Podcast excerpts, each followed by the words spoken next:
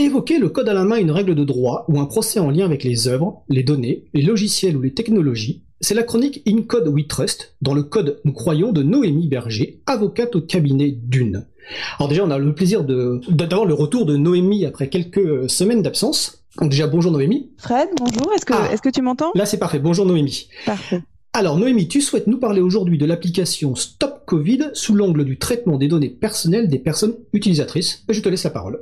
Bonjour à tous, j'espère que vous vous portez bien. Euh, la chronique de ce jour est consacrée à Stop Covid, l'application pour smartphone développée dans le cadre du déconfinement. C'est une première, cette application a fait couler beaucoup d'encre avant même sa mise en œuvre. Beaucoup s'interrogent sur l'utilité de cette application, ou plus grave, les atteintes aux libertés publiques qu'elle pourrait engendrer. Y a-t-il suffisamment de garde-fous autour de cette application? Après avoir identifié les caractéristiques de Stop Covid et les conditions de son développement, nous reviendrons sur quelques avis émis par des experts et nous aborderons comment le public a réceptionné cette application. Les caractéristiques de l'application. Stop Covid, c'est une application mobile de suivi de contact qui repose sur le volontariat des personnes et utilise la technologie Bluetooth. Elle vise à dépister et isoler les personnes infectées par le coronavirus et alerter les personnes en contact avec ces dernières. Cette application est placée sous la responsabilité du ministère des Solidarités et de la Santé. Elle est disponible depuis le 2 juin 2020 en téléchargement depuis les plateformes du GAFA. On l'installe de manière non obligatoire, elle est gratuite, son téléchargement est gratuit. Elle implique pour son utilisateur l'acceptation de la politique de données. En pratique, le smartphone va stocker une liste de pseudonymes temporaires des appareils qu'il a croisés pendant 14 jours. C'est ce qu'on appelle l'historique de proximité. Ensuite, l'application va alerter l'utilisateur ayant été récemment en contact prolongé à moins d'un mètre de distance et durant au moins 15 minutes avec une personne ayant volontairement déclaré avoir été testée positive au coronavirus. Donc l'utilisateur peut volontairement déclarer qu'il est positif dans l'application en saisissant pour cela un code transmis par son médecin ou un laboratoire. Cela va générer une alerte envoyée à l'ensemble des utilisateurs ayant été en contact rapproché avec lui les jours précédents et dans la limite des 14 jours. Vraisemblablement, à la suite d'une alerte, l'utilisateur en contact va très certainement se faire dépister et s'il le souhaite, il se confinera dans l'attente du résultat et de la suite du protocole. Il est d'ailleurs grandement invité par l'application. Donc cette application, elle est présentée comme étant transparente et protectrice de la vie privée. Son objectif annoncé, c'est de casser la chaîne de transmission du coronavirus. L'application en elle-même, eh bien évidemment, elle traite des données de santé. Euh, pour rappel, les données de santé, ce sont toutes les données relatives à la santé physique ou mentale, passée, présente ou future d'une personne physique et qui révèlent des informations sur son état de santé. En revanche, euh, il n'y a pas de données de localisation des personnes qui sont utilisées via l'application puisque c'est la technique du Bluetooth. Il faut savoir que s'agissant des données collectées, elles sont rendues anonymes car l'application va générer des pseudonymes au moyen d'identifiants. Donc tout ça fait que euh, cette application elle est soumise au règlement général sur la protection des données, le RGPD. Il faut également noter que l'application est temporaire et qu'elle n'a pas vocation à être proposée au public après la fin de l'épidémie. La durée de vie de cette application, elle est en principe de six mois à compter de la fin de l'état d'urgence sanitaire. S'agissant des conditions de développement de l'application, eh bien, le développement a été confié à l'INRIA, l'Institut national de recherche en informatique, qui est également en charge de la recherche en sciences et technologies du numérique. Dans le cadre de ce projet d'application Stop Covid, l'INRIA et un institut allemand ont publié le protocole Robert. Ce protocole, eh bien, il peut être utilisé pour la construction d'applications mobiles de suivi de contact avec deux objectifs. Le premier, le respect de la réglementation sur les données. Le deuxième objectif, c'est de pouvoir être ré- résistant à des attaques crédibles. S'agissant de ce protocole, la Commission nationale de l'informatique et des libertés, la CNIL, s'est prononcée dans son avis du 25 mai 2020, on y reviendra. Pour la CNIL, ce protocole est conçu dans une logique de minimisation et de protection des données. Donc il est considéré comme satisfaisant. Euh, S'agissant du code source de l'application, euh, il est publié, alors non pas en intégralité, mais en partie.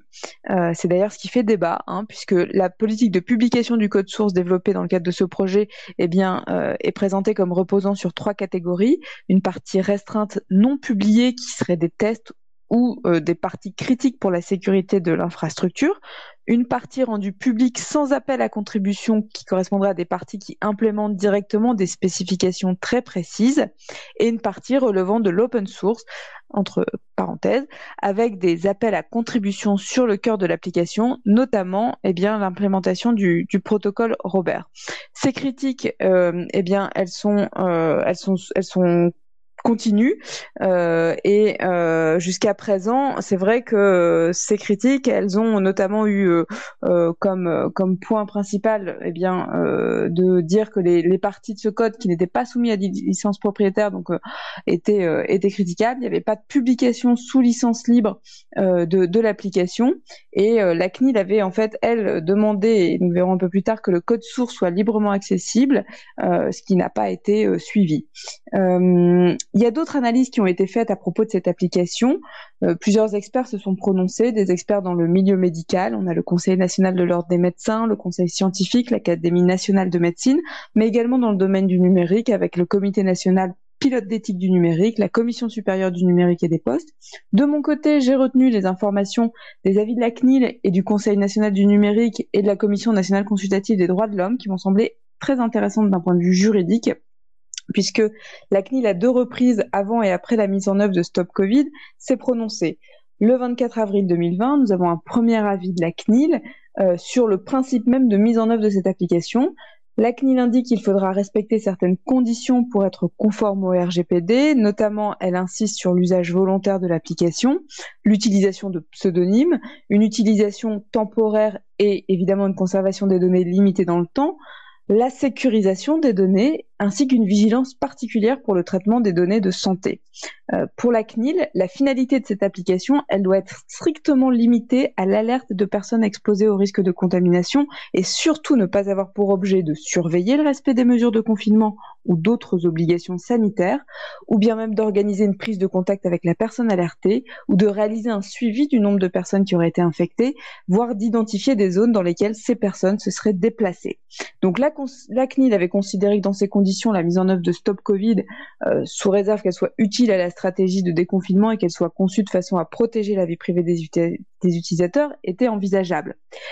Le 25 mai 2020, la CNIL a rendu un second avis euh, sur cette fois-ci le projet de décret encadrant Stop Covid. La CNIL va rappeler que cette application doit être mise en œuvre avec prudence. Elle relève que l'application est utile et que le traitement est nécessaire et qu'il existe des garanties pour limiter les atteintes à la protection des données. Euh, elle, retient également que la durée limitée à six mois est satisfaisante. Elle émet cependant quelques critiques hein, sur, la manière de fonctionnalité de cette application euh, et également aussi sur les informations qui sont transmises, notamment à l'égard des mineurs et des parents des mineurs. Euh, elle évoquait aussi dans, cet avis le libre accès à l'intégralité du code source de l'application. Euh, nous avons ensuite euh, un arrêt qui est également favorable par rapport à cette application qui a été émis par le Conseil national du numérique avec quelques recommandations qui n'ont pas toutes été suivies des, faits et euh, en revanche beaucoup plus beaucoup plus limitées. La Commission nationale consultative des droits de l'homme, eh bien, elle s'était autosaisie, hein, car les elle s'était autosaisie sur ce projet et a considéré que, euh, en rappelant que la conformité à la seule réglementation sur la protection des données personnelles n'équivaut pas au respect des droits et libertés fondamentaux, et donc elle, elle émet un avis euh, en mettant en avant une atteinte disproportionnée. L'ordre des avocats du barreau de Paris a également déconseillé l'utilisation de cette application. Alors aujourd'hui, qu'en est-il? La CNIL a lancé dès le mois de juin euh, une série de contrôles qui vont se poursuivre jusqu'à la suppression des données, euh, donc sur une période quand même euh, de plusieurs mois. Et ces constatations permettront, si besoin, euh, eh bien, pourront être suivies, si nécessaire, de sanctions. comment l'application est reçue par le public? Eh ben, Le bilan il est mitigé à ce jour. Il y a 1,5 million de téléchargements, ce qui représente à peine, à peine 2% de la population française qui aurait téléchargé l'application. On ne sait même pas si ceux qui l'ont téléchargé eh bien, en ont eu fait utilisation, une utilisation utilisation active Est-ce qu'ils sont vraiment des utilisateurs? On ne sait pas.